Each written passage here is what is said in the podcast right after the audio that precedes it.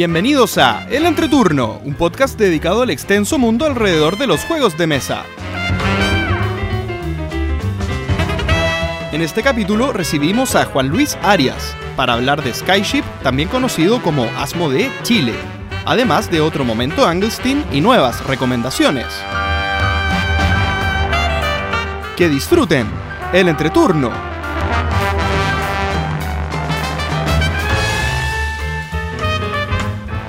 Hola, ¿qué tal amigos? Mi nombre es JP. Y yo soy Gloria. Y estamos comenzando el capítulo número 62 de El Entreturno. Estamos grabando el domingo 24 de marzo, el capítulo que saldrá el martes 26 de marzo. Hola, Gloria. Hola, JP. ¿Cómo, estás, tú? yo estoy con sueñito, ¿tú? Con sueño también, fíjate, estamos madrugando, madrugando, no es tan temprano tampoco, pero estamos despertándonos temprano el día domingo para, para cumplir con nuestro deber de podcast. Grabando el capítulo 62. 62. Oye, ¿sabes qué me dio de risa? El otro día eh, estaba escuchando el capítulo de Más Madera. Ya. Iban como en el 64, 66. Comenzaron mucho antes que nosotros. O sea, ¿cómo vamos alcanzando podcasts que tienen un año más que nosotros? ¿Pero tienen menos frecuencia? ¿O van cada un mes? claro, de vez en cuando se saltan una semana. Ah, o paran en verano. Y es curioso eso. Bueno, si seguimos a pasos firmes, vamos a alcanzarlos a todos. Oye, bueno, voy a partir con mi semana lúdica, que lamentablemente fue igual de lenta que las tres anteriores. Pero sí voy a hablar de un juego que había mencionado hace un tiempo atrás, que es Altiplano. Altiplano es un juego de construcción de bolsa, ¿cierto? En el que uno va recorriendo distintas islitas que son distintas posiciones del tablero, em, donde puedes activar algunas acciones que vas incorporando unas fichas, con las que vas incorporando unas fichas en tu bolsa. Y a lo largo del juego tú vas sacando esas fichas de tu bolsa al azar para poder activarlas en tu tablero de acción y así hacer más cosas, obtener más fichas y obtener puntos.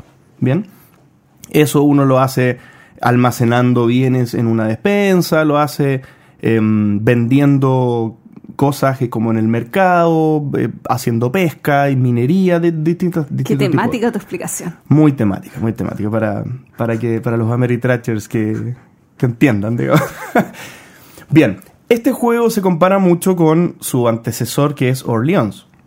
Orleans, no sé cómo decirlo.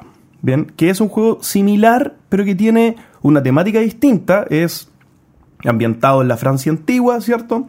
Pero además tiene una mecánica, una particularidad en la mecánica, en, en el ciclo de las fichas en la bolsa. Bien, en Orleans las bolsa, la, la bolsa, digamos, se llena de fichas y todas las fichas que tú usas no van a un descarte, sino que vuelven inmediatamente a la bolsa. Entonces cuando uno va haciendo crecer la bolsa, se diluye la suerte de agarrar la ficha que tú quieres en el total de las fichas. Por lo que es muy importante quemar fichas para poder tener pocas en la bolsa y que tengan más posibilidades de sacar las que, las que tú más quieres sacar. En altiplano esto se cambia, digamos, por un, por un tachito, por un cartoncito en el que uno va descartando las fichas eh, que va usando en cada, en cada turno, digamos, y cuando estas fichas, eh, las de la bolsa, se acaban por completo, recién ahí uno puede vaciar el, el, tarrito dentro de la, de la bolsa. Entonces todas las fichas se ciclan por lo menos una vez, como un deck building, digamos. Bien. Esta, esta diferencia era la más particular y era la que supuestamente corregía ciertas cosas de Orleans, pero para, para mi gusto no lo hace a mí me gusta la mecánica de Orleans porque me gusta el hecho de tú tener que estar siempre preocupado de que la bolsa tenga lo que tiene que tener y quemar las fichas antes, digamos, empezar a, preocuparse por usar las fichas, por mandarlas al exilio, por así decirlo, eh, de manera anticipada y a lo largo de todo el juego. Voy a vender altiplano. Sin comprar la expansión. Sin comprar la expansión. Yo creo que he, he, estado justamente esta semana viendo algunos videos de la expansión de Altiplano para ver si, si las cosas que yo no, no me gustan del altiplano se corrigen, pero no creo que, que, pase. Me la voy a jugar y yo creo que no voy a, no voy a seguir dándole una oportunidad al altiplano. Una de las cosas que corrige la expansión es la, la, interacción de jugadores. Eh, que para ti no es una corrección, lo tengo claro. Perfecto. Pero, pero claro, en, en altiplano juego base la interacción es cero. Tú podrías perfectamente jugar sin mirar lo que está haciendo el otro, salvo algunas extrañas situaciones en las que se está por acabar algo. O las cartas de bono, o sea, esas cartas que te dan un producto que no, que no produces en tu tablero. Claro, las- una- hay unas cartas que son únicas, digamos, que si alguien la saca primero te, te puede molestar. Pero uno siempre tiene algo que hacer si es que te quitan una carta, así que al final uno no, no mira mucho lo que hace el otro. Eh, y eso lo corrige o, lo, o lo- no lo corrige, lo cambia, digamos, con esta mecánica del, del vendedor viajero, no sé cómo llamarle, que Viajero. cuando uno, del viajero, que cuando uno negocia con él, uno deja las cosas que le pagó ahí para que otro también pueda sacarlas. Entonces uno está siempre pendiente de lo que, de lo que el otro está haciendo para poder comerciar con el viajero. Pero no me motiva nada. O sea, en el fondo el juego, todo el, todo el tiempo que lo jugué estuve pensando en Orleans, que podría haber estado jugando un mejor juego que es Orleans. Así que yo sé que hay mucha gente, a mucha gente le gusta, yo no lo recomiendo, es altiplano. A mí me gustó y he escuchado tan malas críticas de Orleans que siempre me he alejado un poquito de probarlo, así que me pasa como lo contrario. Está bien. Y de hecho encuentro que el tema de este pocillo donde tú vas dejando eh, las fichas que vas ocupando te da mucho más control de saber qué tienes en la bolsa. Pero bueno, sobre gustos, Claro. colores. Y a mí, ¿sabes qué? Me pasa similar, por más que el juego sea aún más distinto, es con Yamatai y Fate Drive. Siendo Yamatai un buen juego, entretenido y todo lo que quiera, lo puedo estar jugando y es como... mm, mejor podría estar jugando Drive. ¿Pero son parecidos? Mm, hay similitudes pequeñas. En el sentido que en vez de los, no me acuerdo los nombres, pero en vez de los genios, hay otros personajes ahí que te ayudan. En vez de... mm, Hay pequeños detallitos que son parecidos. Se nota la inspiración, Se aunque nota, mecánicamente son distintos. Sí, yo, yo no he jugado Yamatai aún, lo tengo pendiente. ¿Comprado? Sí. Pregunto. De hace mucho tiempo, lo compré usado, sí. Bueno, de todas maneras, JP, yo te digo algo para aliviar tu penar. Eh, ahora que vas a vender Orleans, ah, perdón, eh, Ah, no, Orleans no. altiplano, Ya. si en algún momento decides volver a jugarlo, yo lo tengo en la casa. Ah, muy bien. Ok. ¿Pero te vas a comprar la expansión? Porque si la expansión no lo quiero jugar. No, no me voy a comprar la expansión. ah, bueno. Soy de la política, casi soy, ah, es inconsecuente, pe- pero trato de que en realidad mm, un juego no necesita expansión. Para la Uh, cantidad de veces que yo lo juego, un juego no necesita una expansión. Hay excepciones, obvio, pero... eh, Está bien. Pero tengo que eliminar muchísimos juegos de mi ludoteca. Muchísimos juegos de mi ludoteca. Entonces, si, a- si en primera instancia no cumplen el objetivo de, de estar contenidos en un solo juego, ¿para qué? Se me ocurre un... Cortito, se me ocurre un contraejemplo de lo que estás diciendo y yo creo que me encontraría la razón. Tengo muchos contraejemplos. Ah, ya. Pero, pero no, pero es que justamente que va en el mismo argumento tuyo. Mira, eh, Terraform, eh, Terraforming Mars. Sí, Terraforming Mars con la expansión de Preludio. Que en el fondo lo hace más corto. Entonces, puedes jugar más veces si tienes esa, esa, Sí. esa expansión. Pero Terraforming no me gusta. Pero bueno, Bueno. mis últimas semanas lúdicas han estado muy, muy, muy, muy productivas. Llevo como 41 partidas o más. Me, da risa que se aplique la palabra productiva a jugar. Pero para, no, para mí es algo que me llena el corazón. Así que eh, eh, antes de comentar un par de juegos, quería contarles para los que no han visto un video en vivo que grabamos en Facebook, que fui a ver a los chicos de Fractal, a su oficina. Y se vienen muchas cosas que no puedo contar. Entonces, ¿para qué lo dices? Solamente para decirles que se vienen muchas cosas buenas. Hay que estar a la espera de las sorpresas de Fractal. entonces. Sí, maravillosa sorpresa, así que estoy muy contenta por el desarrollo de la industria acá en Chilito. Y bueno, sobre las partidas eh, de juegos, quería destacar tres jueguitos muy por encima. Uno es Yokohama. Eh, a mí Yokohama la primera vez que lo jugué no me gustó. Ok. Y lo jugué por segunda vez tratando de ver si es que... eh, Lo había jugado mal. No, si es que realmente me gustaba o no. ¿Y? Ahora no puedo decir que me gustó, pero ya no me quedé con esa sensación negativa. Ya. Y, y lo doy principalmente porque yo siempre bloqueo algunas zonas de los juegos que encuentro ligeramente más complejas Mm. O que en este caso, la primera vez que jugué Yamatai, jugué con, eh, Me acuerdo. Con cartas que tenían texto en inglés. Sí. Y no las pescaste. Y no las pesqué. De hecho, en este juego estaban en español y tampoco las pesqué. Pero ya sabía Lo que hacían. lo que hacían y que podía utilizarlas. Bien. Así que fue una segunda experiencia que mejoró la primera. Como muchas veces no damos segunda oportunidades a juegos, esto fue una buena segunda oportunidad a un juego. Oye, no me acuerdo si te gustaba Estambul. No me gusta. No te gusta Estambul. Ok. Entonces, claro, ahí tiene una cierta coherencia porque quizás esa mecánica no me gusta tanto. Pero ¿no lo encuentras parecido un poco a Five Tribes? El tema de la mecánica de los viajeros que se van moviendo. Claro, podría ser. Y siendo que me encanta Fight Tribe, Claro, a eso iba. eh, creo que en este juego me gustó, me, me sentí mucho más cómoda en la partida. No sé si tiene que ver con el idioma o que ya lo había jugado una vez y ya entendía los conceptos. O que la otra vez lo había como a las 12 de la noche. Lo cual no quita. Eso, es un- eso siempre es un factor, ¿eh? Jugar Sí. en la noche. Bueno, en fin. Eh, y los otros dos juegos que quiero nombrar son Citosis y Rights. Rights. citosis y rates. Eso. Eh, Citosis, que fue editado en español por Ludoísmo y Rights eh, por Fractal. Yo tenía mucho miedo de Rights. Miedo. Miedo, ¿Por porque eh, comencé a leer que tenía ataque. Ok. Pero al final de cuentas uno se da... eh, el ataque es sumamente estratégico. O sea, yo, yo no ataco para perjudicar a alguien. Yo ataco para beneficiarme. Y hay momentos en que, en eh, eh, que es ilógico atacar a alguien porque estoy perdiendo más de lo que voy a ganar. Perfecto. Entonces tú, como jugador que te van a atacar, sabes si es bueno o malo que la otra persona te ataque. Perdona, ¿de cuánto se juega? Hasta cuatro personas. ¿Y de cuánto lo jugaste tú? Uy, buena pregunta. Estoy casi segura que de a cuatro. Ok. Eh, o es de a cinco. Ay, ya me confundiste, JP. Pero, Pero estoy casi segura que lo jugué el número máximo de jugadores. pero no, mientras te hago una jugué pregunta. tres y el juego es para cuatro.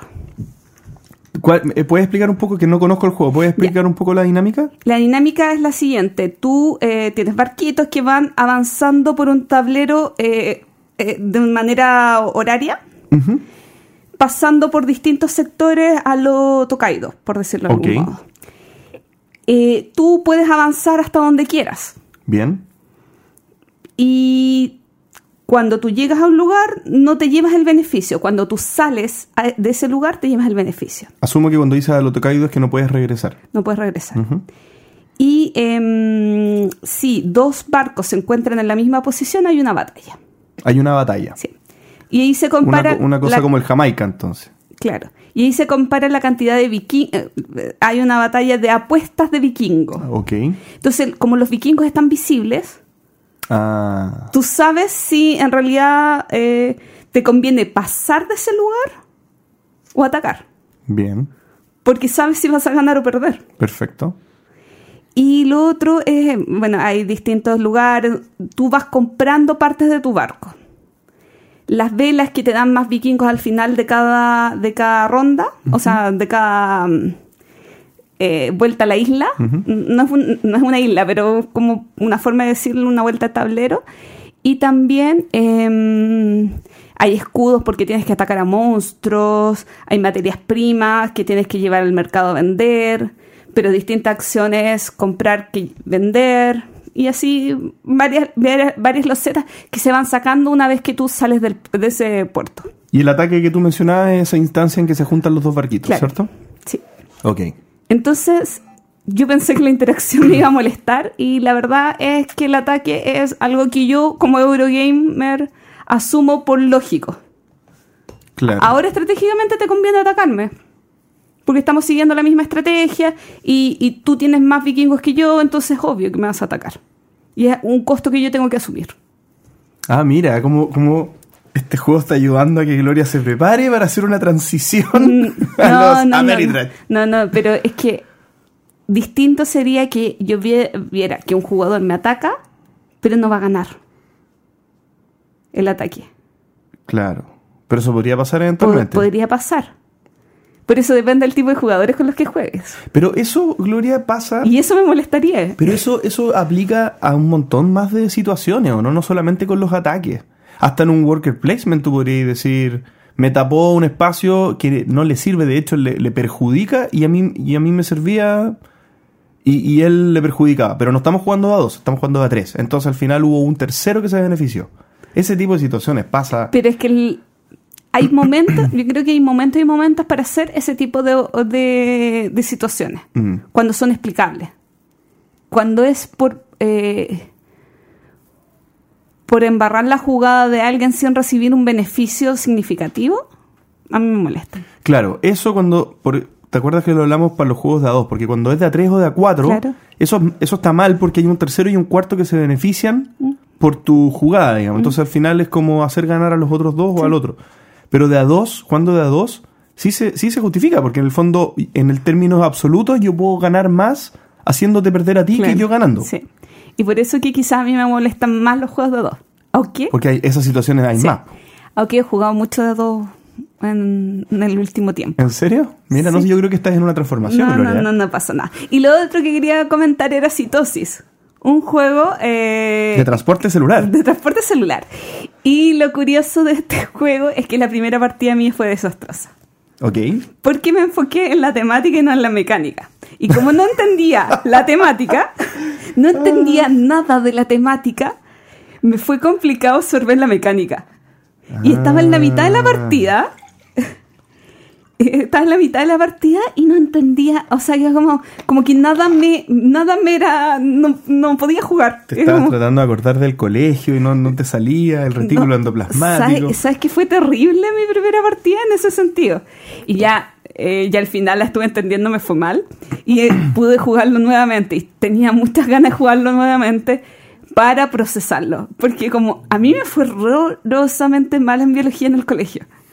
Entonces me sentí un poco traumada en la primera partida. Y ya con mi segunda partida pude jugarlo como el Eurogame que es y entender desde el Eurogame más la mecánica biológica que desde la mecánica biológica el Eurogame. Tengo una pregunta. Dado que te apalancaste en tu conocimiento de Eurogamer para, para jugar un juego de, de transporte celular, ¿recordaste la materia, digamos? ¿Recordaste la, la biología? No. Ahora tú podrías decirme para qué sirve el aparato de Golgi, por ejemplo.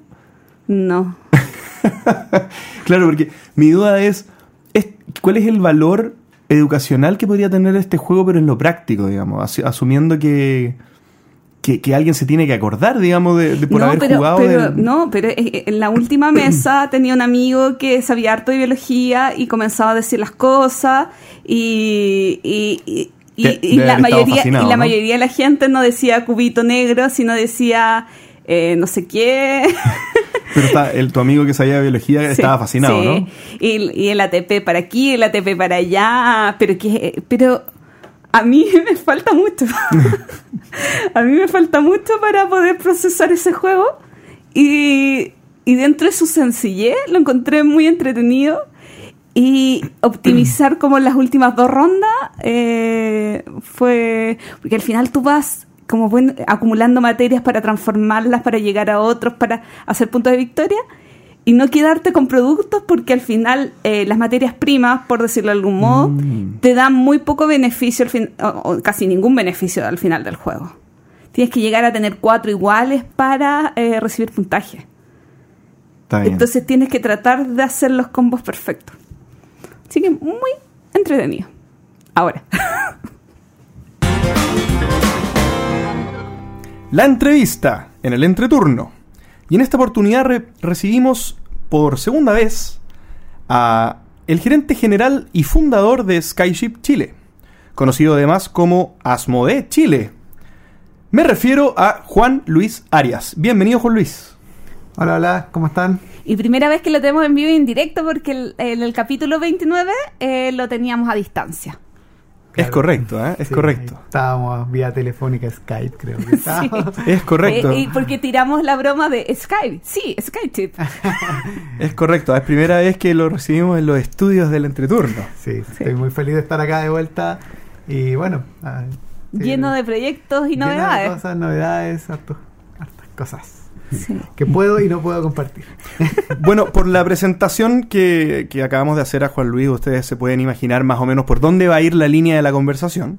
Pero para comenzar, eh, un par de contextos generales. Primero, en línea con lo que dijo recién Gloria, a Juan Luis lo recibimos, como bien dijo, en el capítulo 29, donde hablamos de Skyship, digamos, de Juan Luis, digamos, en su, su experiencia en Skyship, que es esta distribuidora que él fundó hace un tiempo atrás, chilena, que en ese momento, creo, no tenía en el horizonte cercano lo que ocurriera después y, y lo que va a ser materia de la conversación de este capítulo. Pero ¿Bien? se lo preguntamos. Se lo preguntamos, es verdad. No me acuerdo. Mira, interesante sería que después que escuchen este capítulo, vayan, pero después de este, vayan al capítulo 29 y saquen sus propias conclusiones de cómo se van dando las cosas. Bien, así que invitados a, a escuchar el capítulo 29. Y el contexto de esta, de esta entrevista es, como lo hemos mencionado en algunos capítulos anteriores, Juan Luis lidera Skyship Chile, conocido también como Asmo de Chile. Eh, entonces, estamos hablando de la primera distribuidora hispanohablante latinoamericana en ingresar al grupo Asmode. Bien, esto es con- contexto de la entrevista, esto no, esto es sabido, digamos, lo hemos dicho varias veces y, y ya está más que público el, el anuncio. Bien. Entonces, la primera pregunta, Juan Luis, es preguntarte, ¿cómo fue el acercamiento? ¿Cómo, cómo comenzó esta historia de Asmode Chile?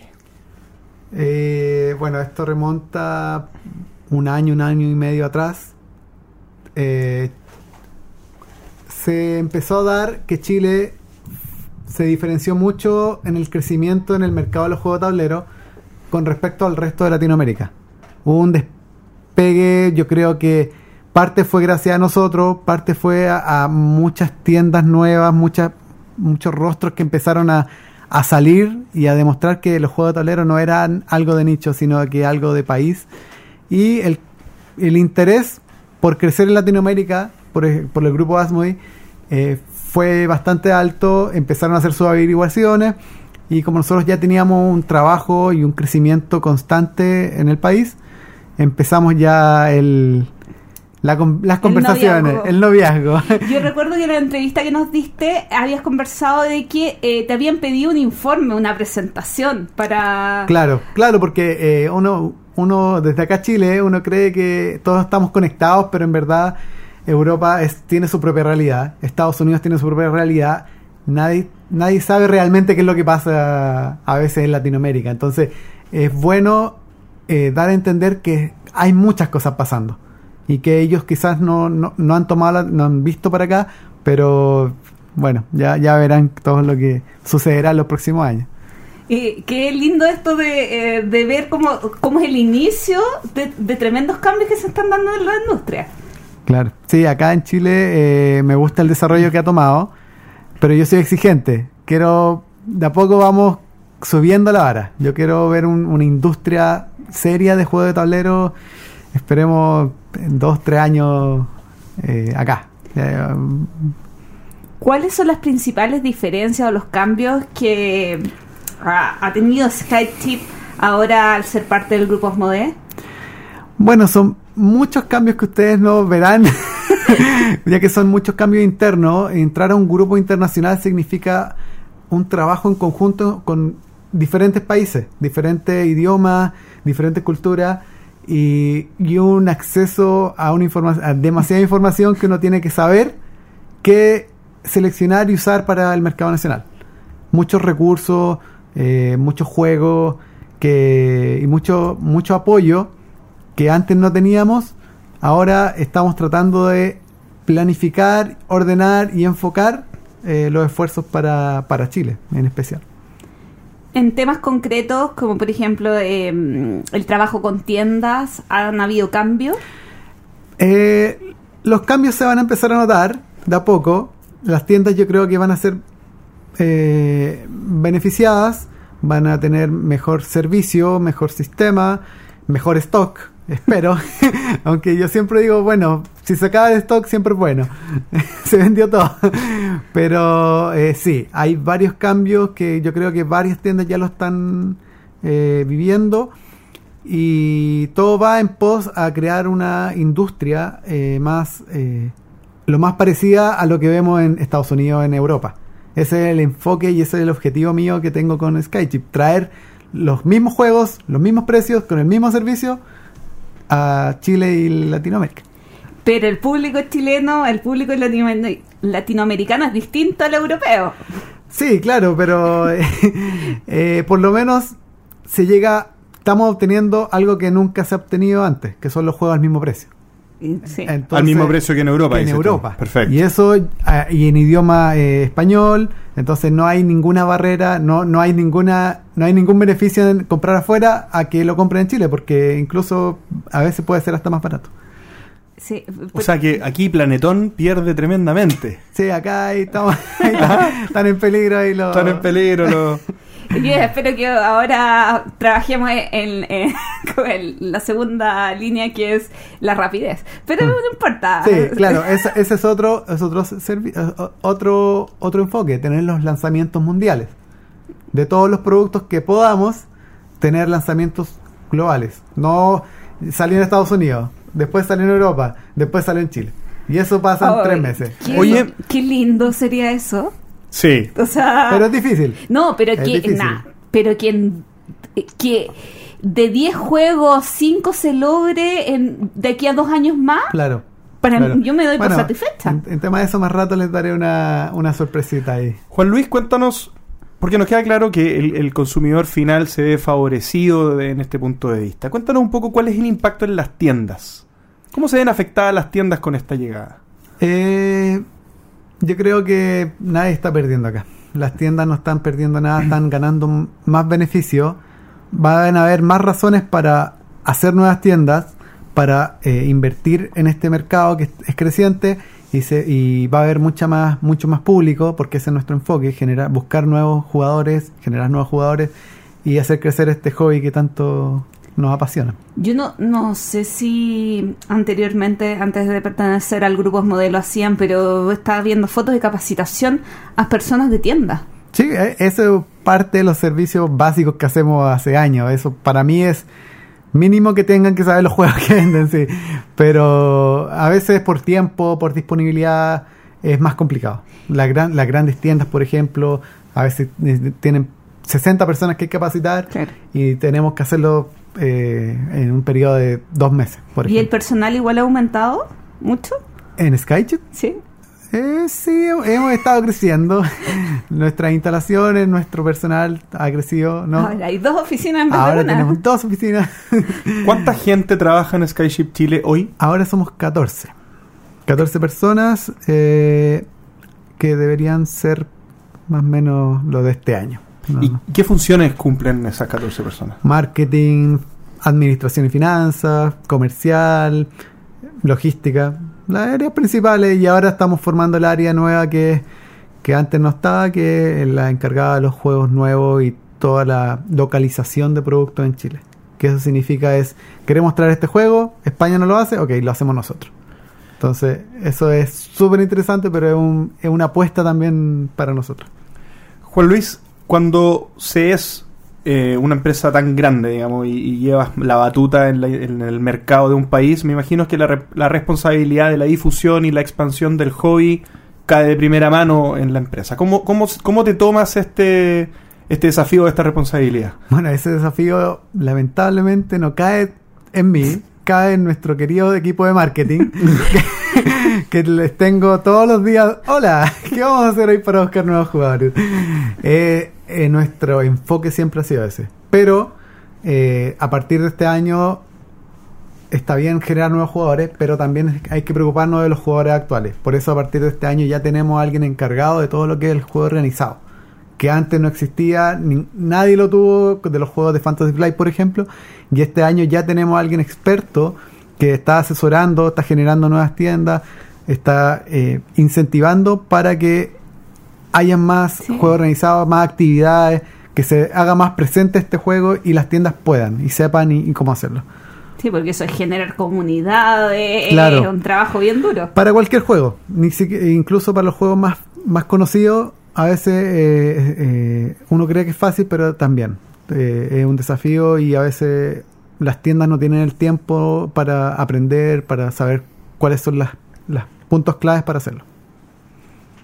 Eh, Juan Luis, cuando tú fundas Skyship, eh, estás cumpliendo tu sueño, estás armando tu propia empresa, de a poco fuiste creciendo, te transformaste en una, en una empresa importante, en ese momento la segunda más importante de Chile, bien, y sucede esto y, y vuelves a trabajar, digamos, a patronado, vuelves a ser un empleado de una gran Uno- empresa. uno más. ¿Cuántos serán? Un, un Mira. número más, una credencial yo, más. Yo creo que mi trabajo no ha variado más. Lo lo- se ha vuelto más entretenido porque ya ser parte de un grupo, mm, ya la- los límites los ponemos acá.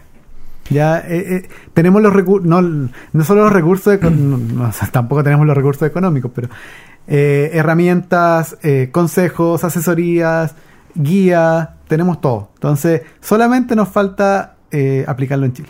Bueno, y de ahí va mi segunda pregunta. Eh, con la influencia, más que la, inf- la influencia, con la dependencia de este grupo francés que es tremendo y tiene un, poder enorme, digamos, en esta, en esta industria. ¿Cuál es la libertad que tienen ustedes o cómo funciona el, el, manejo, digamos, de la, de la empresa? ¿Es responsabilidad 100% tuya? ¿Tú tienes un lineamiento estratégico muy marcado el cual tienes que seguir? ¿Se hace más trabado la aprobación de temas? ¿Cómo funciona el día a día? Realmente el día a día es igual como si eh, yo siguiera eh, siendo dueño de Skype.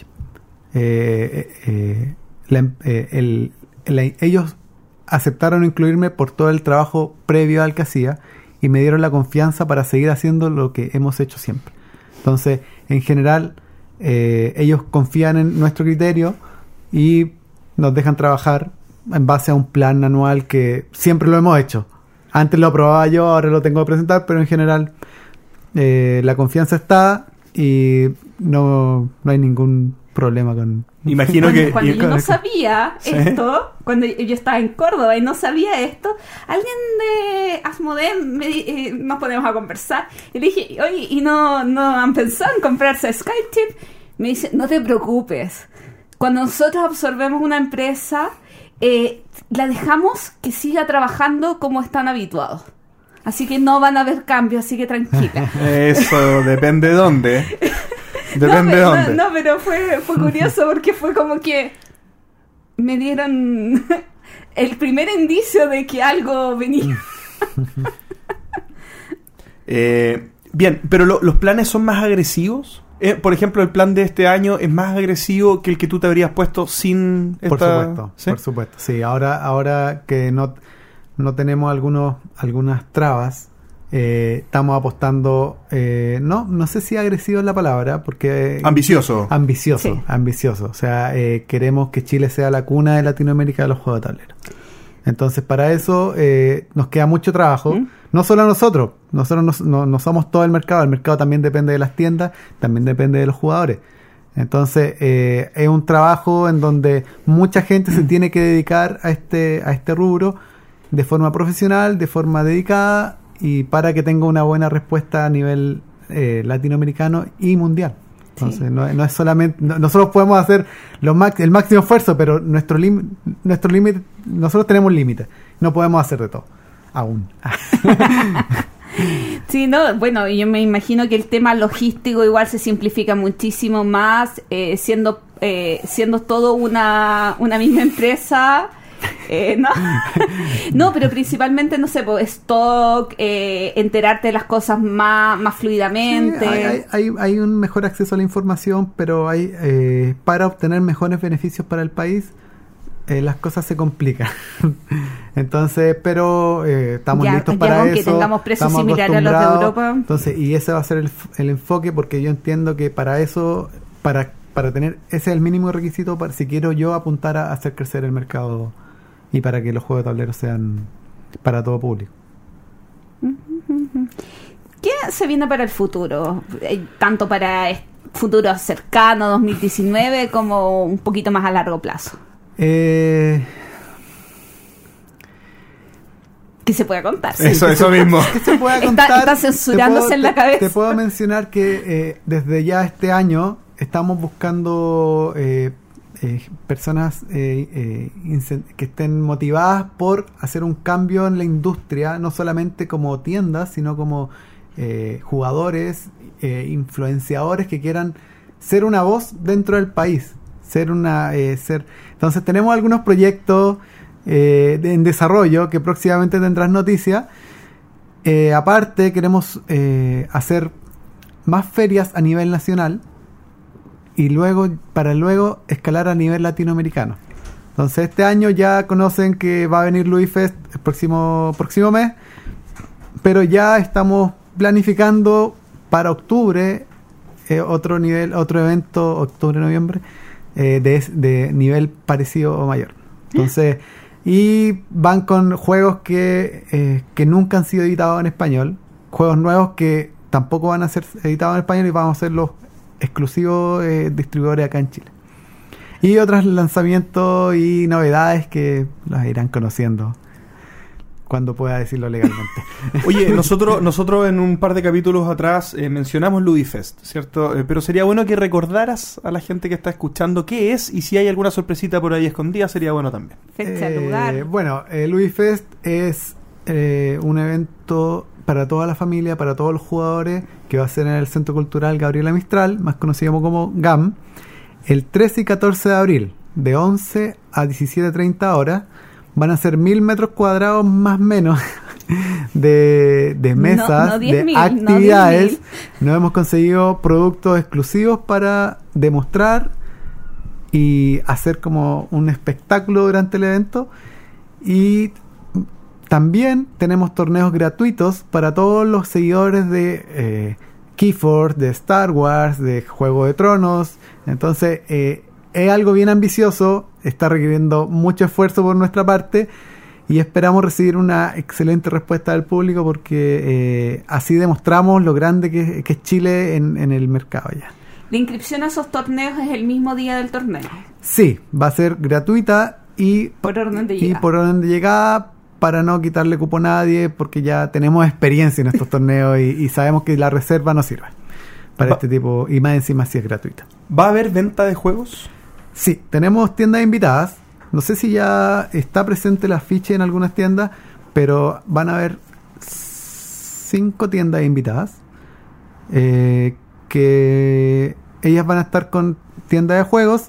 Por otro lado, van a haber editoriales chilenas que van a estar demostrando y algunas vendiendo sus productos. Y aparte vamos a tener un rincón de prototipos que está a cargo la, la, eh, una entidad nacional de prototipos chilenos, entonces ellos van a estar a cargo ya de la, de- del horario y todo eso. Pero tenemos un espacio ya para todos. Por el momento tenemos eh, una invitada internacional, eh, una editorial, pero ahí la van a conocer más a futuro. Invitada que aceptó, digamos. Hay invitada que aceptó. Ah. Están todos invitados, pero por el momento, y sabemos que es por la fecha es muy, es muy corto la- planificar venir, pero ojalá que La que yo sé. sí, la que tú sabes. La que no, no se puede decir. No, Ah, si bueno. quieres la dices, pero yo no puedo. yo, yo no fui. Oye, y también muy importante, ¿algún podcast invitado? Por supuesto. Yo ya, ya, ya hablé con el mejor podcast de Chile. Dijo que nos va a honrar No, después de no después de difícil negociación. Dijo que eh, Carta de trampa. Estaba, estaba, estaba viendo su, Todo su- porque Axel no nos escucha. estaba Sí. viendo su horario y, y me iba a confirmar a través de sus secretarias si iban a asistir y, y ahí lo, lo informaremos. Fantástico, pues. Vamos a ver Bueno, entonces y, si... y durante este evento, una de las sorpresas va a ser que vamos a tener en exclusiva una novedad que todavía no sale en España, la vamos a tener en Louis Fest solo ahí, a la venta A la venta. y en demostración. Uy, pero tampoco se puede saber qué es. Tampoco se puede saber A porque eso yo no lo voy a publicar, lo publicamos, lo publicamos más o menos una semana antes. A la, a la Ah. venta. Y cantidades muy limitadas. Fuera... Por supuesto, va a ser limitado. O sea, el sábado a las. Ay, pero de A cuál, partir de pero las de cuál de 11 todas las áreas. Yo, Porque hay- yo creo que tengo un guess. Yo tengo una yo- es que idea. hay áreas, hay que, debo confesar, hay áreas de, de- del catálogo de moda que me gustan y áreas que no me gustan. No, Pero que yo creo, yo creo que es esto no es tu materia. Edición en español. Puede que esté en inglés. Ojo ahí. Porque Ah. acuérdense que para algunos juegos salen en, ale- en alemán, después en inglés, después en español. Ah, bueno, si es en inglés le va a Ah. gustar a JP. Ahí vamos a ver. Sí, no. a ver. Bien, les, les yo- quiero, les quiero, mira, les quiero que- dificultar la tarea. Yo, Yo creo siento- que alguien siento- del entreturno se lo va a comprar. Yo siento, siento olor a plástico acá. Siento olor a plástico. No, no, no, no, es, es- es peor. No, no, es peor. Metal, ya. No, no. Ya, no, no digas, no digas. Si nosotros no sabemos, oye, nos No, van a- no después nos sé. van a preguntar a nosotros y no tenemos idea. ¿No será tú uno? No, ¿No? ¿Por qué no? no. No, ahí, ahí, ahí va- van a saber. Y debería estar en Pero- digital. Uy, bueno, no, no importa. Mejor, ya, eso es solamente eh, la- el adelanto. Sí.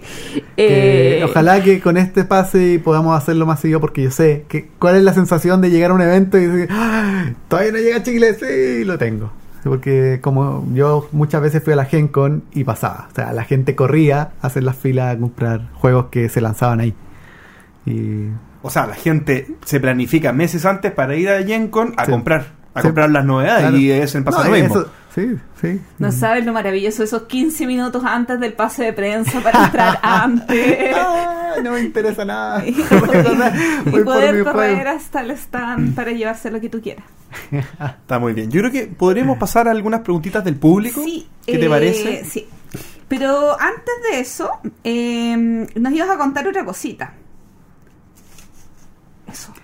Bueno, Mientras busco las preguntas. Y como noticia adicional, Solamente porque a Justo nosotros nos gustan hoy las noticias. Fuimos, fuimos eh, el primer país que tiene el juego organizado oficial de Keyforge, ya que todas las tiendas pueden inscribirse al sistema online para que todos los jugadores cada vez que hagan, vayan a un torneo puedan levelear su mazo. ¿Qué significa levelear su mazo? No es agregarle más cartas. Que yo, sino- yo ya me confundí. no, tú cada vez que tu mazo gana, vas ganando puntos en, el, este sistema de torneo. Y, ca- y cada vez que gana mucho, vas a poder canjear premios. Poleras, eh, material exclusivo de Keyforge. Y eso te va, eh, te los mandan y genial. Pero a, a cambio, ahí se van a ir viendo los mejores mazos.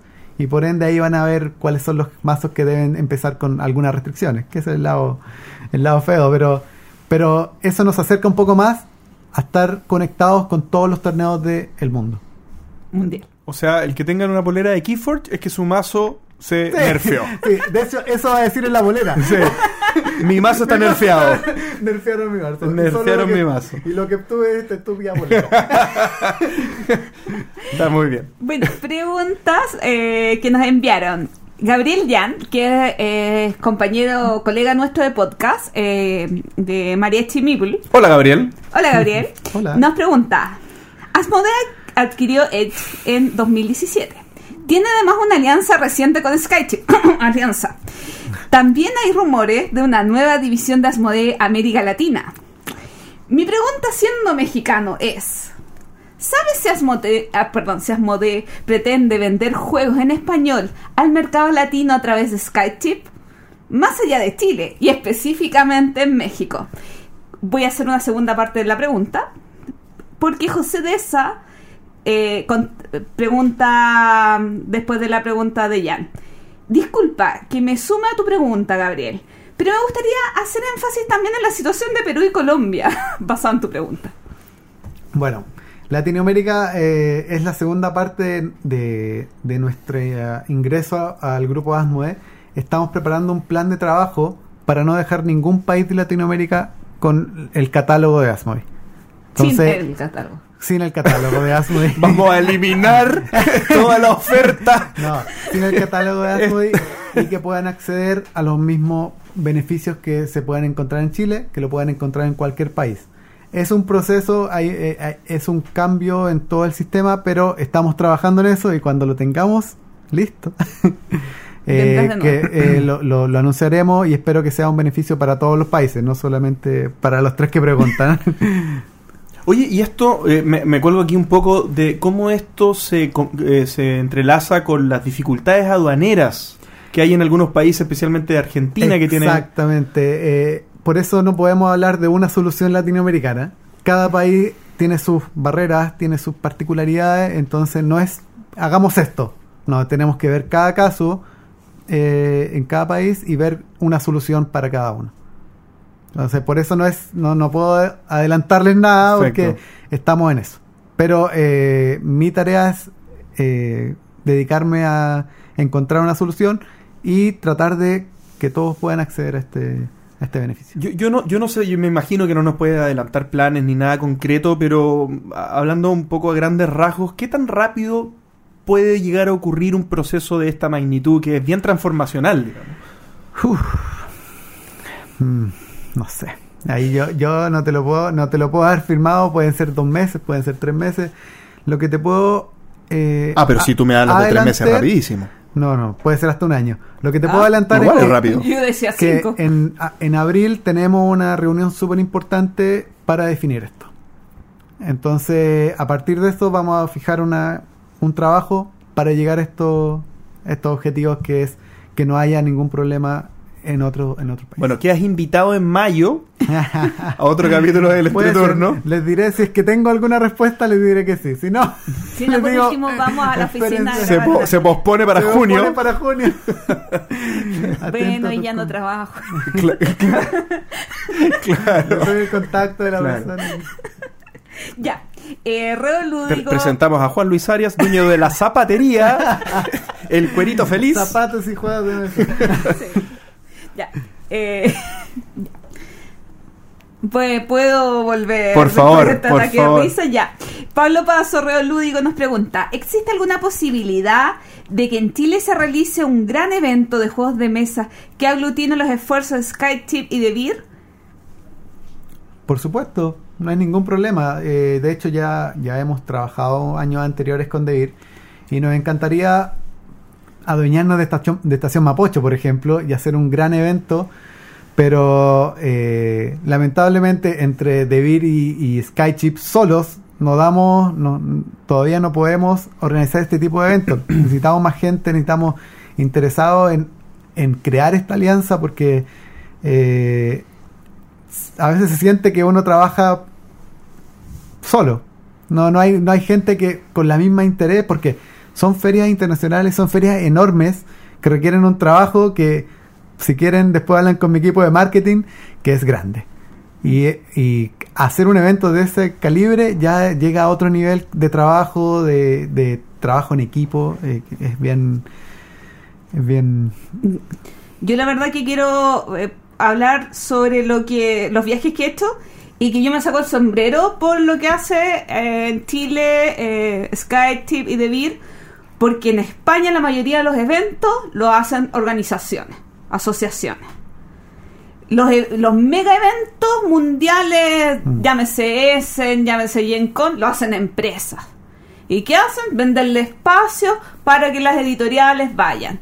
Entonces, estamos hablando de que acá en Chile son la, la- las distribuidoras las que ponen todo el trabajo detrás de los eventos para hacerlos de manera gratuita y acercar el juego a la, gente. Entonces, eh, no hay que quitarle el mérito a eso. Absolutamente.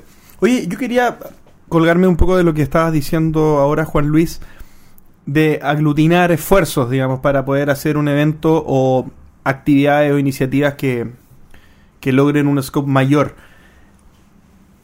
¿Cuál es el beneficio, digamos, o cómo se puede trabajar en conjunto con distribuidoras pequeñas, por ejemplo, con empresas asociadas a juegos de mesas pequeñas, o pequeñas no son pequeñas, pero pequeñas en comparación a, claro. a, a Skyship como lo son Ludoísmo, Fractal y, y muchas otras? ¿Cuál es la colaboración y cuál es el beneficio de ellos con ustedes y de ustedes con ellos? ¿Cómo ves eso? Eh,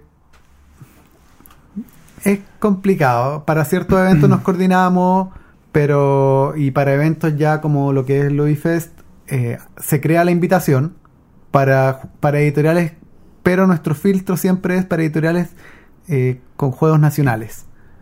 Por eso a veces eh, falta, por ejemplo, Fractal, que tiene un gran catálogo de juegos, pero son juegos extranjeros localizados en Chile. Entonces nosotros siempre buscamos incentivar la industria nacional cuando organizamos nuestros eventos. Pero en un evento en conjunto todavía no se ha logrado, pero las puertas están abiertas. Nosotros no- nunca, nunca decimos que no. Somos bien abiertos a las nuevas apuestas, nuevos riesgos, porque así se crea una industria. No, no, a, no, a, a jugar a puertas cerradas no, Claro. no se logra nada. Claro, bueno, con estas palabras entonces estamos llegando al final de la entrevista, pero me gustaría que si pudieras dar algo que se escapó, tal vez algo que tú querías comentar, alguna noticia adicional que veas que Creo se que quedó en el tintero. Eh, ¿Ah? Creo que ya le había dicho. A menos que se le ocurra otra. No reiterar nuevamente la invitación a, a nuestro evento del 13 y 14 de abril para eh, va a haber muchas actividades, muchos juegos. Esperamos tener una buena recepción y nosotros estamos haciendo todo el esfuerzo para llegar a un, a otro a un nuevo nivel de juegos de tablero, de eventos de juegos de tablero en Chile. Eso. Bueno, y también nosotros como podcast, eh, reforzar la invitación que hace Juan Luis. Nosotros lo dijimos antes y lo repetimos ahora también. Este tipo de eventos es tarea de todos, no solamente los que organizan, digamos, los que ponen la espalda mayor al evento, sino que eh, como es un tema de promoción del hobby, todos queremos que este hobby crezca. Nosotros desde el entreturno también estamos comprometidos con eso. Vamos a estar ahí y esperamos que también todos los que estén escuchando y que estén cerca, digamos, no, no. Si están en España no los vamos a obligar a venir, pero sí. Pero, Pero para la próxima sí. Pero para la próxima sí. pero pueden ver porque seguro que vamos a grabar al menos un en vivo para que vean todo el, todo el show. Sí, vamos a estar tratando de compartir entonces lo que, lo que estamos viviendo allá para todos. Los que no puedan estar. Y los que sí pueden estar, tienen que estar. Y Eso- saludarnos. y saludarnos. Así que, bueno, eh, Juan Luis, tú llegas hasta acá en el capítulo, entiendo. Sí. Así que te quería agradecer, bueno, eh, muchas gracias por haber venido por segunda vez, no, por primera vez, muchas, muchas gracias por haber participado por segunda vez en el capítulo y nos vemos en mayo. con, con las preguntas que no tienen respuesta. Va- te trae- tienes que traer la minuta de la reunión, ¿no? No- pero, siempre trae buenas noticias, pues, no solamente para Chile, sino para Latinoamérica. Oh, qué lindo. muchas gracias. Ya, gracias a ustedes. Y este es el momento Anglestein. Con Pancho. Definir el precio de un producto no es algo trivial. Si mi producto es muy barato, voy a tener muchos compradores, pero voy a ganar poco con cada venta. Mientras más caro sea, más voy a ganar con cada venta, pero al mismo tiempo voy a estar perdiendo compradores. Llegar a un precio óptimo puede ser un gran problema para muchas empresas. Es por esto que hay otras empresas especializadas en intentar dar con el valor que traerá mayores beneficios para la empresa de acuerdo a sus objetivos. Hay incontables formas de fijar el precio de un producto, sin embargo, todas ellas presentan ventajas y desventajas. Algunas de las más usadas son fijar el precio basado en la ganancia, lo que implica evaluar todos mis costos, añadirle cuánto quiero ganar y ese resultado será el precio.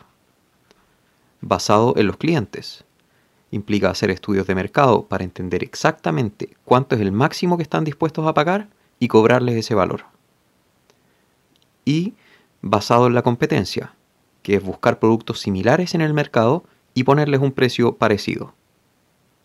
Aunque parezca extraño, solo uno de estos métodos incluye el costo de los productos dentro de los cálculos, y que, coincidentemente, es el menos usado de los tres. Esto se debe a que el costo de mi producto varía dependiendo de las unidades que produzco, los costos de transporte, los intermediarios que tengo, y por lo que, aunque tenga claras cuántas unidades voy a producir, podría ganar menos dinero del esperado si es que alguno de los otros costos se incrementa. Debido a que hacer estudios de mercado es costoso y puede tomar bastante tiempo, el método más utilizado termina siendo el tercero, el basado en la competencia, ya que es directo, barato e inmediato. Es por esto que no es raro escuchar o ver que todos los euros valen alrededor de 50 euros, o los juegos de miniatura están entre los 100 y 120 dólares, o los juegos de cartas coleccionables cuestan casi todos más o menos lo mismo. A diferencia de otros mercados, los factores a considerar al valorizar un juego no son solo los atributos físicos.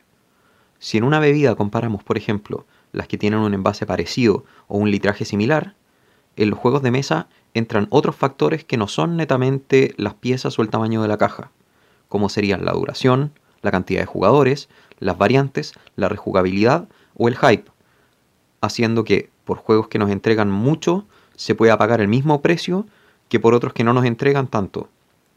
Y esto considerando el nivel de componentes como de juego mismo. Y ustedes, al ver el precio de un juego, se preguntan por qué vale lo que vale y no 10 euros más o 10 euros menos? ¿Tienen algún rango de precio que consideren aceptable dependiendo de las características del juego? Y si encuentran un juego muy caro para lo que es, pero que realmente lo quieren, ¿se lo compran igual o esperan a que baje de precio? Un saludo a todos y esto fue el momento Engelstein. Sí, el tema de los precios para mí tiene una, varias componentes y, Pancho nombró varias de ellas. No obstante, eh, creo que se separa un poco el grupo de los que son las empresas más grandes, no sé, extremando el ejemplo de Asmodee, pero hay unas cuantas que son medianas que ya tienen un montón de operación y que tienen un volumen importante y que ellos pueden lograr ciertas escalas y, y- y son un poco más dueños de su producción, digamos. Eh, y por otro lado están los grupos más pequeños que, que intentan hacer su primero segundo juego y que no necesariamente saben que van a poder contar con una demanda importante para poder eh, justificar, digamos, perdón, justificar eh, grandes volúmenes de producción. Y acá la cantidad de producir es un factor tremendo, digamos, para poder eh, hacer, para, para poder bajar los costos. Entonces cuando, cuando Pancho dice fijar el precio en la ganancia, yo al tiro descarto que los chicos puedan hacer eso. Porque, por ejemplo, nosotros hemos visto, incluso acá en Chile, la- los esfuerzos que hay para poder lanzar un primer juego son tan grandes y son más que nada al principio por un romanticismo de poder lanzar el juego, pero muchas veces asumiendo que con suerte se van a poder netear los costos. O sea, ni siquiera es que se van a poder eh, eh, obtener números eh, positivos después. Y probablemente lo ocupan como tarjeta de presentación para que después en un segundo o tercer juego recién poder, poder pensar en, en obtener ganancias. Claro, pero, o licenciándolo. o licenciándolo, exactamente. Pero fijar el precio por la ganancia es algo que está lejos, digamos, en una, en una, en un mercado probablemente, o en actores de un mercado que son bastante pequeñitos. Bien. Y, y claro, cuando, cuando uno dice fijar el precio por competencia, los pequeños tampoco pueden hacerlo, porque en el fondo no son, no son competencia, digamos. No es competencia o no, o no es comparable un juego, por ejemplo, de posicionamiento de trabajadores de una persona que no lo conoce nadie versus uno de V. Rosenberg. No, no, no pueden costar lo mismo, porque en el fondo uno está probado, la fórmula probada, y el otro no, nadie sabe si, si es bueno o malo, nadie, nadie sabe quién está detrás. Entonces siempre el precio un poco eh, y trata es cruel de... porque puede ser mejor. Es exactamente, podría ser mejor. Pero uno con el precio es que atrae, digamos, a la gente a probar nuevas cosas, digamos. Ah, eh, sí, yo igual... eh, es complicado el asunto viéndolo acá en Chile.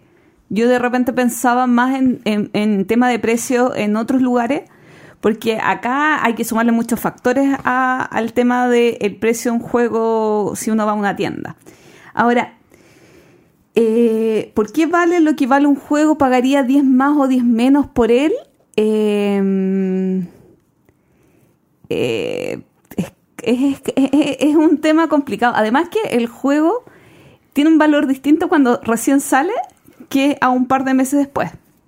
Y eso, y eso también es a propósito, digamos. Claro. O sea, la- la- lo, lo pasa, lo hacen con los libros, digamos. Hay una técnica para vender libros que lo- cuando salen, eh, cuando recién salen, salen las versiones con tapa dura, que cuestan tres veces o cuatro veces lo que cuestan la- las otras versiones. Y después cuando pasan cuatro meses, cinco meses, salen las versiones más a público, los que están dispuestos a esperar. Pero en el fondo capturan primero a todos los que están dispuestos a pagar cuatro veces el valor al principio, digamos, que son los que están desesperados. Y en los juegos de mesa probablemente pasa lo mismo. Sí, de hecho, por ejemplo, en Essen a veces tú encuentras el, el juego más caro de lo que lo vas a encontrar un par de semanas más en tu idioma eh, en una tienda. Pero tienes la novedad. Pero tienes la novedad y lo puedes tener firmado por el autor. Entonces, yo creo que en cada, con- en cada situación eh, tu gusto o tu criterio va cambiando, dependiendo de dónde estés. Eh, yo quizás pagaría eh, más por un juego si estoy de viaje, por ejemplo, y encuentro un juego de un autor de esa zona. O sea, hoy me llamó la atención la temática o me recordó algo que en- si lo encontrara en mi tienda local, no sé. Eh, pero eh, pagaría 10 pesos, 10 euros más, 10 dólares más o 10 menos por un juego. Depende cuánto estés dispuesto a pagar y el factor autor que tú decías, a mí sí me hace pagar 10 euros más. Claro, absolutamente. Claro, pregunta, pregunta Pancho también si, si nosotros nos hacemos juicio, digamos, de los precios de los juegos cuando no- nos estamos comprando uno. Si nos preguntamos por qué vale lo que vale. Y claro, o sea, uno, yo no creo que uno lo esté haciendo constantemente. Eh, la, la manera- también la percepción de los precios cuando uno es muy jugón cambia, digamos. No, nosotros probablemente la primera vez que nos enfrentamos al precio de estos juegos lo encontramos caro. Yo cuando supe que Catán en su tiempo costaba, no sé, eh, 30, 40 dólares, pero hace 10 años atrás, yo dije, chuta, qué caro, qué, cosa más cara. Pero ahora tú me dices eso y no, no lo encuentro caro, no, porque, porque uno ya se acostumbra y uno ya sabe lo que valen, ya entiende cómo es el proceso, ya entiende que no hay muchas copias, digamos, de la mayoría de los juegos. Entonces, claro, de repente hay un par de juegos que escapan a la regla que cuestan 120 dólares y uno se pregunta, bueno, pero ¿por qué tanto? Pero es fácil, digamos, encontrar la explicación. O sea, de repente la materialidad son muy grandes o, son pocas copias, como dije recién, o- o el tema también que hablamos siempre acá en el entreturno de las complejidades logísticas, digamos, que llegue un juego a donde tú estás muchas veces y nos han explicado que se dan vueltas tremendas los juegos para llegar acá y eso obviamente va encareciendo el producto. Sí, em, yo la verdad es que todavía tengo problemas con el rango de precio. Todavía me cuesta enfrentarme a un, un euro de 50 euros y comprarlo. Claro. Pero por mi crianza. Eh, y ahora explico por qué por mi crianza. Bueno, además de ser, de ser mano guagua apretada, no, eh, mi eh, los euros antiguos o de hace 10 años no pasaban los 30. Claro. En- y esos juegos me gustan mucho. Claro, claro. Entonces- pero, eran de otra materialidad, sí. Eran más de alea. Sí, pero igual tenían buenos componentes, igual tenían bastante madera y un buen troquel y un desarrollo bueno. Entonces de repente tú comienzas a, a- me comienzo a cuestionar si este juego es tiene un- la profundidad que yo quiero como mecánica Mm. o solamente es mucho más bonito y tiene un, un componente mejores. La experiencia de juego es mejor o peor que la de un juego que yo podía haber comprado por 25 euros. Y eso a veces me tira para atrás para comprarme un juego. Digo, "Va- no voy a comprar un juego de 50 euros. Sí, yo, yo la verdad no sé si tengo un precio, un rango de precio establecido porque, porque lo rompería. es que al final lo que tú explicabas al principio de hay factores que hacen que uno esté más dispuesto a pagar, en- pero en determinadas situaciones. Yo tenía muchas ganas de jugar Gloomhaven y, y tal vez pagué más de lo que estoy dispuesto a pagar por un juego promedio porque por la situación, digamos, porque cuando lo, cuando lo quería, lo quería de verdad. Y estaba dispuesto a dejar de comprarme otros dos, tres juegos por ese juego, digamos. Y me ha pasado en otras situaciones. Con Twilight Imperium 4 me pasó también. En el fondo, me salió más caro, pero lo quería y estuve dispuesto a vender otros juegos también para poder hacer espacio para comprar este. Hacer espacio, harto espacio. Espacio de volumen y económico, de, las dos de los dos tipos de espacio, digamos. Entonces, claro, no, yo creo que es un tema eh, muy complejo y también, y para cerrar por lo menos por mi Y lado, La última pregunta, queda una de Pancho. de si lo encontramos, no, pues sí lo dijimos los Ah. tiempos, ¿no? ¿Muy caro o esperas? No, suelo no esperar. Si lo quiero, lo- suelo no esperar. Es que la vida es ahora. bueno, pero es que, pa- claro, o sea, no, no es que me guste derrochar plata, pero estoy dispuesto a vender un juego para eso. O sea, en el fondo, no.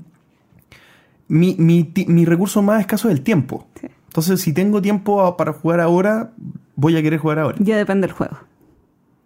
Claro, hay, no depende. hay juegos que no espero y juegos que digo, me gusta, pero no tan pronto, voy a esperar un poco. No, por eso te digo, si realmente lo quiero, no espero. Por eso. A lo eh, más esperas que hayan otros disponibles que tú quieras para el envío. Claro, claro, claro, para que se justifique. Eh, pero, y, y- y para eh, lo que estaba diciendo, que para agregar una última cosita, que una vez escuché unas conversaciones de gente de Asmodee eh, diciendo que a ellos les interesaba que los precios no fueran tan baratos, un poco para cambiar la dinámica de la compra de juegos en general, que en el fondo se estaba volviendo medio nocivo en la industria.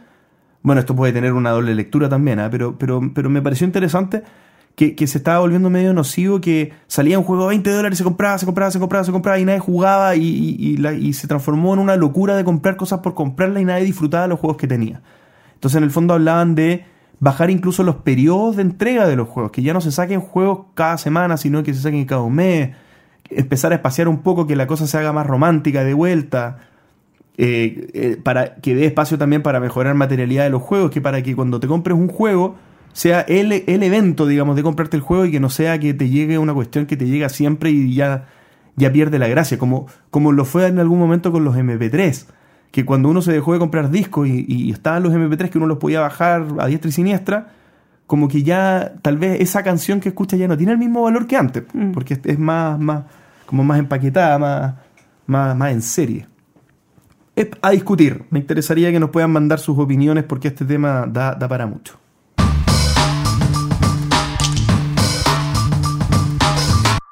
El entreturno responde. Y tenemos varias preguntas y avisos económicos en este entreturno responde. la primera pregunta y la más conflictiva quizás de esta sección es de Luis Gómez, que nos pregunta, ¿qué opinión tienen sobre el asunto de Martin Wallace con EEG respecto a Age of Steam? Chan. Chan, chan. Bueno, partes tú, parto yo. No, por favor, Gloria, no podría, no podría quitarte la palabra. Yo creo que es un excelente ejemplo de las cosas que tenemos que tratar de evitar en esta industria. Eh, hablando eh, de hacer las cosas con la mayor transparencia posible. Este asunto ya fue solucionado económicamente y no, no se sabe cómo se arregló, pero se arregló. Pero eh, se dicen muchas cosas muchas, muchas cosas y uno nunca va a estar eh, claro de lo que es la verdad. Eh, dicen que John, Bo John se llama Bo Bonner. Bo Bonner, eh, realmente fue el autor de Age of Steam, que Wallace solamente hizo las re o sea, que hizo las mecánicas, pero el que fue el que hizo las reglas y que usó el seudónimo de. Hay muchas cosas que se dicen y yo no sé hasta qué punto creerle a la gente. Pero yo lo que sí sé que tenemos que hacer es ser transparentes y tratar de eh, resguardarse lo más posible a la hora de eh, crear un juego y de dar los créditos correspondientes eh, públicamente. Sí, yo en mi parte creo que lamentablemente cuando una industria deja de ser incipiente, como siempre decimos, decimos y, pasa a tener un volumen más grande, digamos, nos, vemos adquisiciones de Asmodee todos los meses, entonces ya empezamos a hablar en términos más, más eh, empresariales, más grandes, digamos. Este tipo de cosas afloran y se hacen parte del, día a día y es una lástima, digamos, es la parte mala que, que quisiéramos no ver, como dice Gloria. Eh, y acá se mezclan varias cosas, o sea, el tema de egos, tema de negocios, porque en el fondo es una franquicia que probablemente pueda tener mucho valor todavía para ser explotado, entonces es una disputa que tiene mucho valor económico, digamos, detrás. Y también uno puede caer, y aquí mi opinión también va por el lado de, de cuidado con caer en las y en la, en los ideal, en la ide- idealización de ciertas figuras o ciertos nombres que para uno tienen cierto cariño o, o respaldo, digamos, porque uno está acostumbrado a verlo en los títulos, digamos, en, la, en, los, en nuestros juegos preferidos, ¿cierto? Entonces, lo digo por Martin Wallace, que en el fondo uno pudiera tener cierta tendencia a evitar averiguar en mayor detalle lo que pasó para poder tomar un partido y poder estar a favor de, de alguien, digamos. Y en este caso Martín Wallace. Sin saber lo que pasó. O sea, estoy diciendo tal cual lo que dices tú, Gloria. Yo no tengo idea cómo fueron realmente las cosas, porque finalmente cuando hay litigio o cuando hay disputas con abogados, muchas veces lo que se cierra es, una parte de la historia y, y lo que se dice hacia afuera es una parte de la historia, pero finalmente adentro se arreglan las cosas a, la- a conveniencia de ellos y con lo como ellos esperen, estimen conveniente.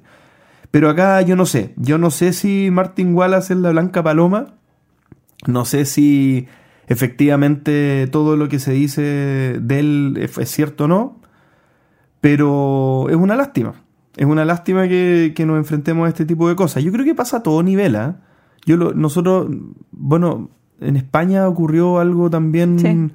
Hace poco de con el tema, y también hubo un tema con las traducciones de Gloomhaven, si no me equivoco, que hubo un problema con, con- con desinformaciones, con, con temas que pudieron haberse evitado.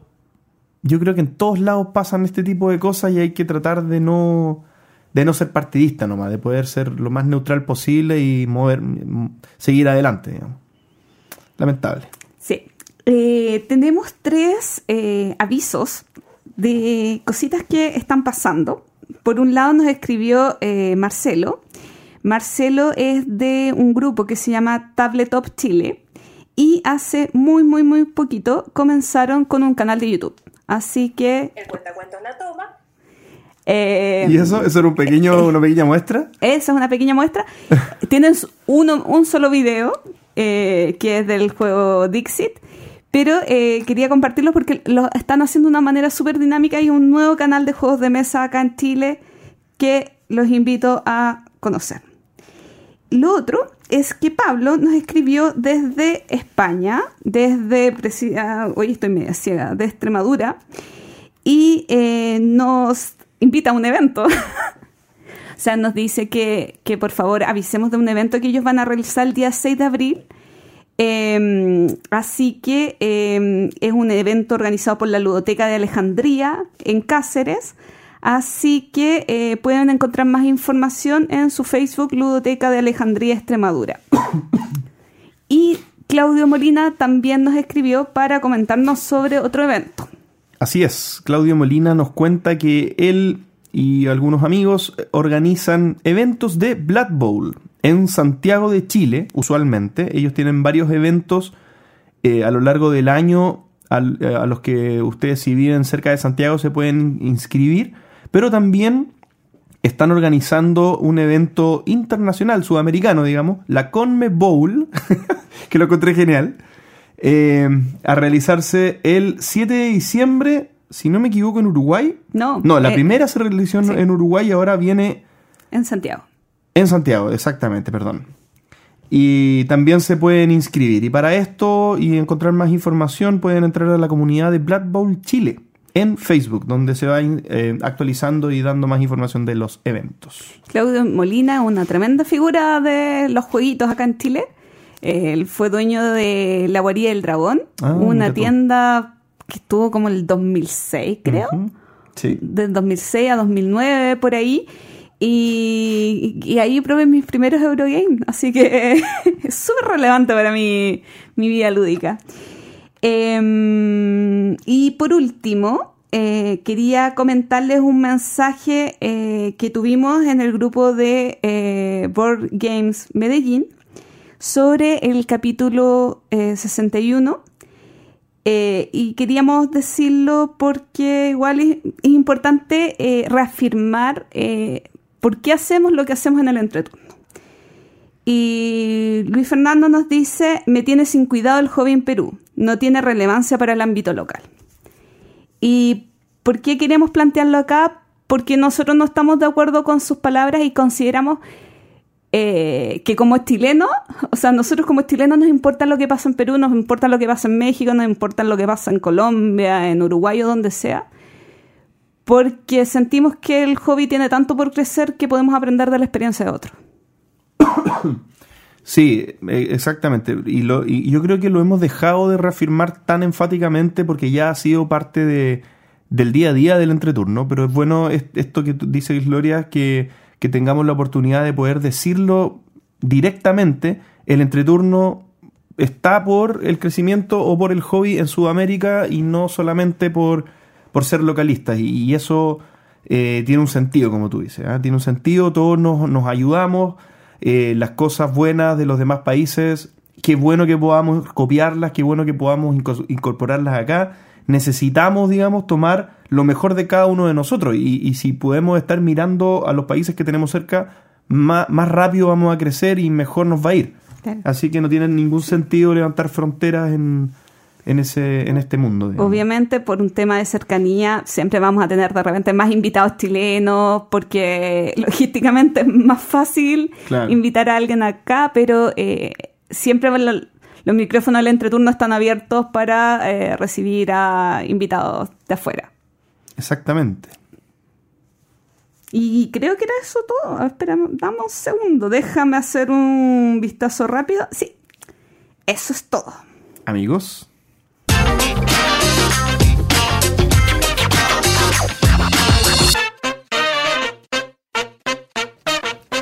Recomendaciones. Después de muchísimo, muchísimo, muchísimo tiempo. No había nada que recomendar. No, y, y es que sabes que yo sentí la necesidad de, de recomendar algo, así que insté a reiniciar esta, esta sección del programa, que antes nos acompañó en muchísimos capítulos. Sí, toda la toda es la que como que al mitad, principio sentíamos que había muchas cosas que eran obligatorias Sí. Eh, y que teníamos que reconocer. Y Es ahora nos sentimos menos obligados. No sé. Es verdad. Y aparte a mí me pasa que como no, no, no, no he anotado lo que he recomendado, me da miedo recomendar algo por, por segunda vez. Creo que a Pancho le pasó una vez. Que recomendó dos veces algo. Sí, creo- o, tú lo habías recomendado y después Sí, lo recomendó Pancho. Recomendó algo Pancho Sí. mío. Sí.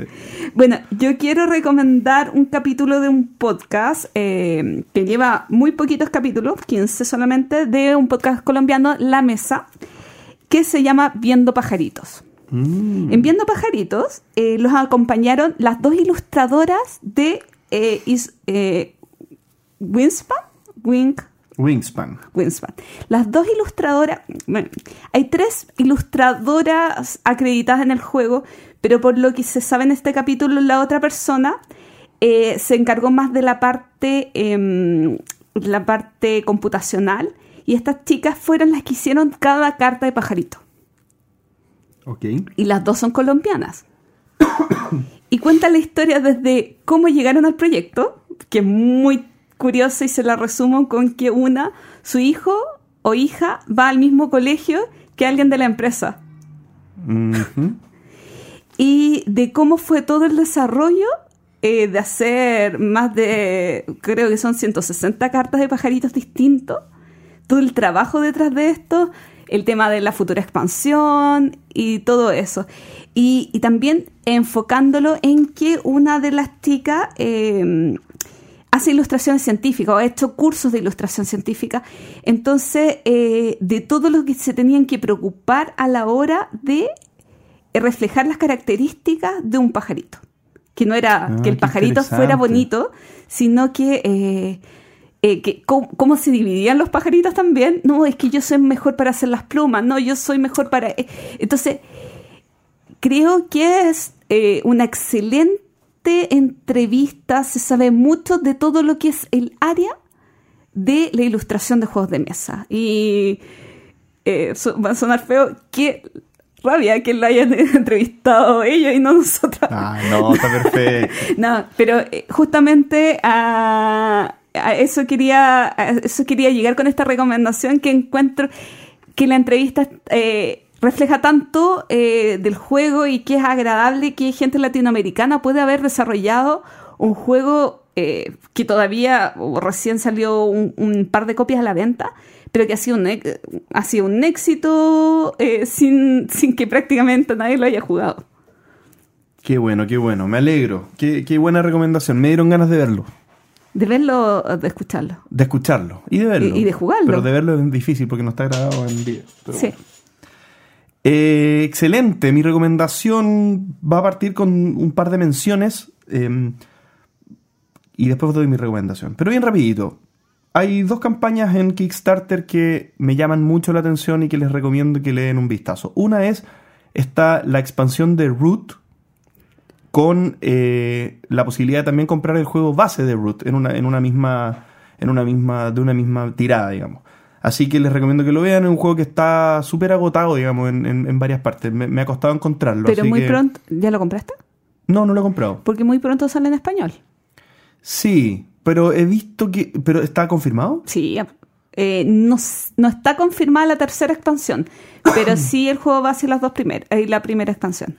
Claro, claro, claro. La- las fechas de envío salían bien, son, son bien próximas. El juego base lo envían ahora en unos meses más, así que... No, pero el juego base igual está en unos meses más en español. Ah, bueno, bueno, perfecto. Eh, te lo comento, To Tomato lo está haciendo. Fantástico, entonces. Eh, eso y lo otro, eh, un juego que mencionó Pancho hace un tiempo atrás que estaba muy, muy fuera de, de impresoras. Carnival Zombie. Bien, que es un juego cooperativo de matar zombies. Que este que tiene una fase de día en el que uno se va moviendo en un mapa y una fase de noche en la que llegan hordas y hordas de zombies. Y uno tiene que, tratar de que no te maten. Y que cuando uno va matando los zombies tiene que ir dejando los cubitos en una carta eh, o en un lugar dejándolos caer. Y todos los que se, se caen de, digamos, de esta carta o de este sector, responean. Eh, no sé si se acuerdan de esto, pero es un juego que tuvo mucho hype y que tuvo una muy buena valoración por muchos reviewers, pero que estaba agotado en todos lados y no se había reimpreso. Y ahora salió la segunda edición y está en Kickstarter para que le den un vistazo. Mi recomendación entonces es un canal de YouTube llamado Battlecast.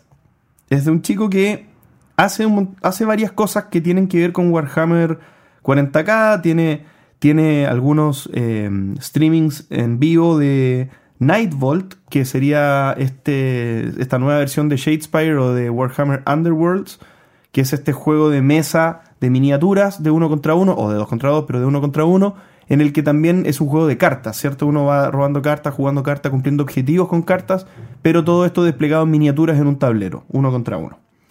Eh, y aparte, hace muy buenos análisis, y esto fue lo que a mí más me gustó, de los juegos que están por salir. No sé cómo lo hace, pero se consigue todos los comunicados de prensa, se estudia bien todos los avisos, digamos, lo- los foros en los que los, pu- los publicadores hablan del juego de manera previa, compagina toda esa información y la comparte en su canal de una manera muy eh, con, valor agregado, porque él también trata de, leer entre líneas. Me, me- acuerdo ahora, ahora por ejemplo, yo estoy siguiendo todo lo que publica de el juego del Señor de los Anillos que está por salir, el Journeys in the Middle Earth. Y, mm, y claro, él, él, por ejemplo, ve una foto de una carta de personaje y dice, mira, ahí tiene un stat que no había visto antes, lo más probable es que este stat sea para esto, para esto, porque otro juego también lo hacía. Entonces empieza a relacionar cosas y es muy entretenido porque empieza como a, a especular. De repente no le chunta nada, pero de repente sí.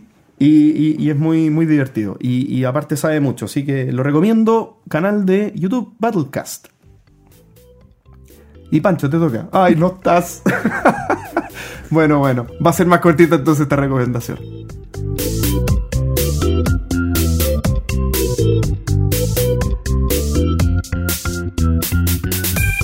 Esta musiquita nos recuerda que estamos en la cuarta etapa del concurso Dos Mentiras y una Verdad. Pero antes de comenzar esta cuarta etapa, quiero hacer algunos anuncios. Chan, chan, chan. El primer anuncio es que este concurso va a contar de cinco etapas. Así que esta es la penúltima. Segundo anuncio es que eh, Pero, pero vamos a dar los resultados de la tercera, las preguntas de la cuarta y después vienen las preguntas de la quinta, ¿cierto? ¿Es eso? algo así más o menos. Ya. Sí, es un poco enredado. Un poco enredado. Sí, eh, el segundo anuncio es que Juan Luis Aria eh, de SkyTip nos dejó un regalito que agregaremos al pozo, que son eh, un set de cartas promo de Dixit Chile. Son cinco o seis cartas eh, que están ilustradas por un artista chileno y em, que representan algunas cositas de nuestro país. Fantástico. Sí, que irá a- al sorteo general por participaciones. Muy bien. Y lo otro que quería anunciar es que eh, hay unos resultados eh, parciales de la primera y segunda etapa, capítulo 59 y 60, que dejé en Facebook, pero hasta el momento va en la delantera Fernando Palomera con 5 puntos, que es de Chile. En segundo lugar, otros dos chilenos, Carlos eh, Marcelini con 4 puntos y Pablo Paso también con 4 puntos. Y con 3 puntos ya nos fuimos a otros lugares del mundo. Tenemos a eh, Gabriel Yan con 3 puntos de México, con eh, Carlos Mejía de Colombia con 3 puntos, Luis Olcese de Argentina con 3 puntos y Marco Mahmoud con, de Alemania con 3 puntos. Mira, reñidísima la pelea. Pero recordad que son las dos primeras etapas y porque como todavía hay minutos, no cuando estén escuchando esto, pero despu- eh, como estamos en el pasado, eh, para que pudieran participar. Bueno, Muy bien. eh, vamos con eh, las respuestas del capítulo 61. Ah, espera. Decir, decir solamente una aclaración de mi error del, del capítulo pasado, que yo ed- editando el capítulo di las respuestas de Daniel Mayo y mencioné... No, Daniel Barría. De Daniel Barría, perdón, y mencioné a Carlos Emilio. Emilio, Porras. Sí. Por error, pero eran las de Daniel Barría, así que Perdona Daniel, perdona Carlos Emilio y perdone todos por mi error. Oye, un off topic. Cumplí mi promesa. Carlos Emilio fue a tomar once a mi casa. Muy bien, excelente. Y ahí me pasó el eh, Empatía. exploración y empatía que vamos a sortear en el concurso. Fantástico. Después de esos breves cortes publicitarios, nos vamos con las... eh, Respuestas. sí. JP dijo, de las siguientes reglas lúdicas yo sigo la siguiente. 1. Yo no presto juegos. 2. No corrijo costumbres lúdicas si estoy en casa ajena. Y 3. No encargo juegos a gente que viaja. ¿Cuál es? Yo estaba con la duda, pero creo que es la B, que no corrige costumbres en casa ajena. Exacto. Tun, tun, tun. Sí. Así que esa es la correcta. Muy bien. Eh, pensé que era la de no encargar juegos. Por favor, por favor, eso, eso lo hago siempre. Pero claro, después me acordé que, eh, que había harta gente que viajaba, conocía. Así que la descarté. Daniel Mayo nos dice, ¿cuál de estas es verdadera? Tengo más de 100 juegos en mi casa. B. Le regalo juego a mis sobrinos eh, la mayoría de- del tiempo para su cumpleaños. Y C. eh, juego algún juego de mesa por lo menos tres veces a la semana. JP. Yo creo que él le regala juegos a los sobrinos. Yo igual creo que le regala juegos a los sobrinos. ¿Y sabemos la correcta? Sí. ¿Y cuál Eh, es? Que le regala juegos a sus sobrinos. Woohoo. Sí. Es un buen tío. Igual que nosotros. Está bien. Estamos- no, esto se llama ser pre- eh, previsor para el futuro, para tener jugadores después cuando estemos viejitos. Yo cada vez que mi sobrina me envía fotos mostrándome que lleva un jueguito eh, para jugar con sus amiguitos, soy tan feliz. Está bien, está bien. Ya, Gloria dijo, ¿cuáles fueron los últimos dos juegos que ingresaron a mi ludoteca? A. Maple Circle y Newton. B. Citosis y Race. Y C. Dopper, So Clever y Quantum. Yo creo que es eh, Doper so, So Clever y Quantum. Mm, mm, No. Ah, no, po, el, el, el- lo dijiste recién. Em, citosis. ¿Y cuál otro? Right. Esas dos. Sí, esos dos. Con pocos días de diferencia entre uno y otro, pero ellos fueron los últimos que... ¿Pero siguen siendo los últimos? ¿O en ese momento solamente? Espérame, déjame pensar. No, si no me compré ningún juego en los últimos... Sí, me compré un juego... Me he comprado dos juegos. de- Entonces ya no saben. Está bien. Ay, qué Ya, pero- mal. Pero, en me ese compré tiempo. el Ticket to Ride en Nueva York y me compré eh, al Neil de Luxor usado. Ah, qué buena. Está bien. Sí, Bueno, pero entonces respuesta, respuesta correcta sería entonces Raids Eh, y en- en- citosis. En ese momento, sí. Sigue siendo correcto. Ya, vamos por las preguntas eh, de este capítulo 62, JP, cuénteme. Uno, uno logra cosas en la vida, ¿cierto? Y hay cosas que todavía uno no logra, pero se lo ha propuesto, ¿cierto? En algún, en algún punto. De estas cosas que son pequeños, pequeños eh, retos personales, yo he logrado dos. Por lo tanto, hay uno que no he logrado. ¿Ya? No he logrado, el número uno es, no he logrado terminar mi campaña de Gloomhaven. Número 2. No he logrado que mi madre juegue al menos Dixit. Y número 3. No he logrado jugar Black Rage con compañeros de oficina.